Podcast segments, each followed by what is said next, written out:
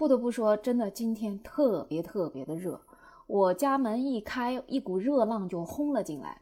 但我今天还出去了两趟啊，真的是汗流浃背。可是我的一个小伙伴，他都不想让我再说热了，因为他觉得本来他还不热，他天天听我节目说热啊热啊热啊，他现在也觉得热了。哎，我真的跟你抱歉啊，但是没有办法，因为他就是热呀。哎，这两天我就是啊，看到一个话题，说成年人的崩溃就是在那么一瞬间。哎，其实也不是这两天看到了，应该我感觉这一两年以来都经常看到这种。其实有的时候吧，我不是太能明白这个成年人所谓的崩溃来的那么突然，因为我感觉我活这么多年吧，我也有崩溃的时候，但是很多时候都是在一些冲突当中，哎，突然就发生了崩溃。哎，比如说。因为工作的原因跟人有了一些争执啊，或者说呃在家里因为一些事情跟家人有一些口角纠纷之类的才会这样子。但直到我突然有一天也发生了一件莫名其妙的崩溃之后啊，我才终于理解了。哎呀，原来成年人他是真的有可能会崩溃的。那是咋回事儿呢？我来说一说啊。不过呢，你听了也别嘲笑我，因为我感觉我这个崩溃啊。跟一般人的那个崩溃还不太一样，我这有点属于一点点无病呻吟的感觉。这我之前不是讲过我在学习做这个短视频嘛？那么有一天呢，我早晨在床上醒来之后，我又躺在那里做短视频，但是那天不知道为什么，我就感觉我那种灵感没有，怎么做怎么做都做的很难过，然后心里又却很着急，因为我想尽快完成它。因为我有很多事情要做，但是我却卡在那个短视频的那个地方，就一直做不好，一直做不好。这时候我的腿就在床上动来动去，我就突然感觉到我的床今天怎么回事？怎么这么的黏？不行不行，这个床太脏了，我感觉我一刻都不能忍受。然后我就立马坐起来，突然一想，不对，今天来给我家做保洁的阿姨她也不来了，他跟我说他今天没空。哇，那一刻我就。特别特别的焦虑、焦灼的那种感觉，我就无法忍受我自己，我就开始哭了，你知道吗？我就因为这么个破事儿，我就开始哭，啊，我就哭的不行，哭的不行。一边哭一边，我就觉得我这个家我要待不住了，我这个家里可太脏了。我一想，我那个昨天的衣服还没有叠，然后我的地上是没有拖的，我还有很多很多的衣服没有洗啊，我这个床单又这么这么的黏，我怎么能受得了呢？哎呀，我就想着想着，我就特别的难过，我就一边哭，哭着哭着，我就想不行，我得先坐起来，我就坐起来，我把那个床单给掀掉。把床单掀掉了之后呢，又把家里的所有的脏衣服都给它囤到了洗衣机的边上。但是我在囤这些东西的时候吧，我又想到我的短视频还没做呢，啊，我又心里特别的焦灼，特别难过。我就在那里一边哭一边做这些事儿，然后我要给我家里人打电话，啊，我说我不行了，我受不了了，我简直活不下去了。那时候我就感觉，那个窗如果开着的话，我可能我想跳下去。我只有跳下去的那一瞬间，我才能解除那那时候的那个不安的那个心，你知道吗？这就一个特别可笑的事情，他把我就折磨成了这样。后来呢，我就给那个保洁公司发了一个微信，我说：“你那个阿姨今天不来的话，你得给我重新安排一个人，你给我安排让她下午就过来，下午立刻马上，对吧？不然我是受不了的。我说我在家里一个星期没打扫，我受不了了。”啊，然后他半天都不给我回复，我受不了，我就给他立马打电话了。我说你给不给我安排？你给我安排。我说你不给我安排，我我要不行了啊！我就一边跟他说一边哭，他都吓坏了。他想你这人毛病吧，对吧？我就没来得及给你安排这个保洁，你需要这样的。但是我那时候他就是这样的。那天呢，然后我的侄女也在家里，我又去进了我侄女的房间。我一看我侄女的房间，哇塞，怎么床那么乱，什么都没叠。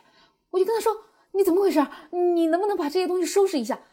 他就被我这么激动紧张的那个情绪给吓到了。他想，我不就是床没叠吗？平时也没怎么叠，你也没见你这样啊。是啊，平时不叠的时候，其实我也还好。但是那一天我就受不了了啊！他吓坏了，他说：“好好好，我知道了，我马上就来叠。”他马上就把他的床给收拾干净了。完了，他就出来问我是怎么了。我就告诉他，我也不知道咋了，我就是这会儿特别的崩溃。我就觉得我们家里太脏了，我一刻都不能待。其实那会儿我再环顾一下，我看看我家里其实还蛮整齐的，真的没有我所表现出来的那么脏。他就说：“那你是不是太久没有出去玩了呀？你要不出去玩一下吧？哎呦喂，你怎么能跟我提这个事儿？他要不提这个事儿吧，我也还好；他一提这个事儿，我又崩溃了。我想，我怎么这么可怜？我已经好几年没有好好的出去玩过了。这个疫情到底什么时候能过呀？完了，我又哭了一把，你知道吗？就因为这个事儿，我又当着他的面狠狠的哭了一把。我想，但是哭完之后，哎，我又觉得我好多了。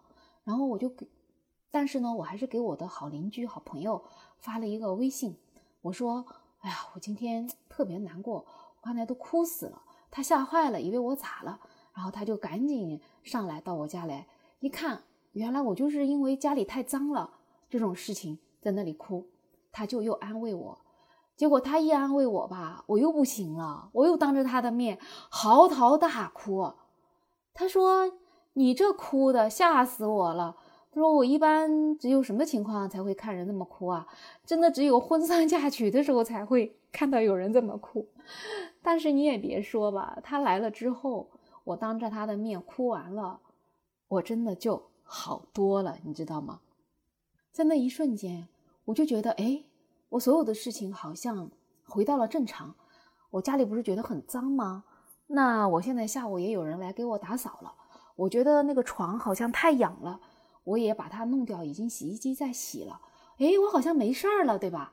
然后这个短视频我再做呗，对吧？我之前能够一个一个做，那我今天我就再一个一个做，我把时间安排安排好。也不知道为啥，就在那一瞬间就好了。所以你说说看，这个就是我的一个经历，真的可以归结成叫无病呻吟吧，真的没有什么大事儿。我平时生活中。挺开朗的，挺乐观的，几乎没有什么烦恼的事儿，所以就这样子一个莫名其妙的事情，就让我变成了这样子。那从这件事情开始呢，我就特别能理解在生活中遇到的很多人这种崩溃啊，包括有一些人抑郁啊。因为你看，就像我这样一个人，我都莫名其妙的，就这样一件小小的事情都能引起我这么焦躁不安。那你说有更多的，他们真的面对了很多困难的人。他们有那么多的行为，我们有什么不能理解的呢？真的要多多理解身边这样的人。然后呢，我就觉得其实崩溃啊，对我们来讲并不是坏事儿。我觉得它是一种抒发自己情感的方式吧。如果你一直不去这样子把你内心的这种崩溃给抒发出来，那你可能一直会强忍着，到最后可能结果会更加不可预料吧。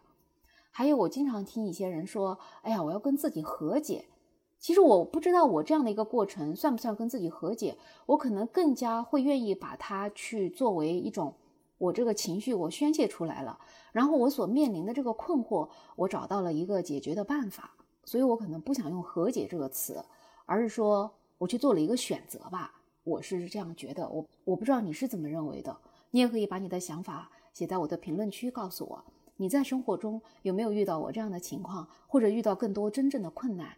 嗯，那你都是怎么解决的呢？可以告诉我啊。嗯，然后对我没有想法这个专辑，如果喜欢的话，给我来一个订阅呗，再加一个五星好评。今天我的这个节目收到一个很优秀的小伙伴的鼓励，其实我还是挺开心的。我一直就觉得我在摸索着，我也不知道我这个节目到底做的怎么样。我经常听一些更优秀的小伙伴或者听一些优秀大咖的节目的时候，我就总是很佩服他们。我就觉得啊，天哪！我什么时候才能像他们那样做到那么好的节目，那么有逻辑，然后那么有内涵呢？但是呢，我不管怎样，就像我之前说的，哎，想那么多也没有用，就去做吧。所以我每天在坚持做。你对我的每一份鼓励，真的都特别重要，我都记在心里，特别谢谢你。最后呢，就祝所有人都能够顺利的度过自己的难关，然后尽量的去做一个开心的人。我们呢，也要多关心自己身边更多的好朋友，哎，多关心他们的心灵，然后多去理解他们。好了，那其他就不多说了啊，我们下期再见喽。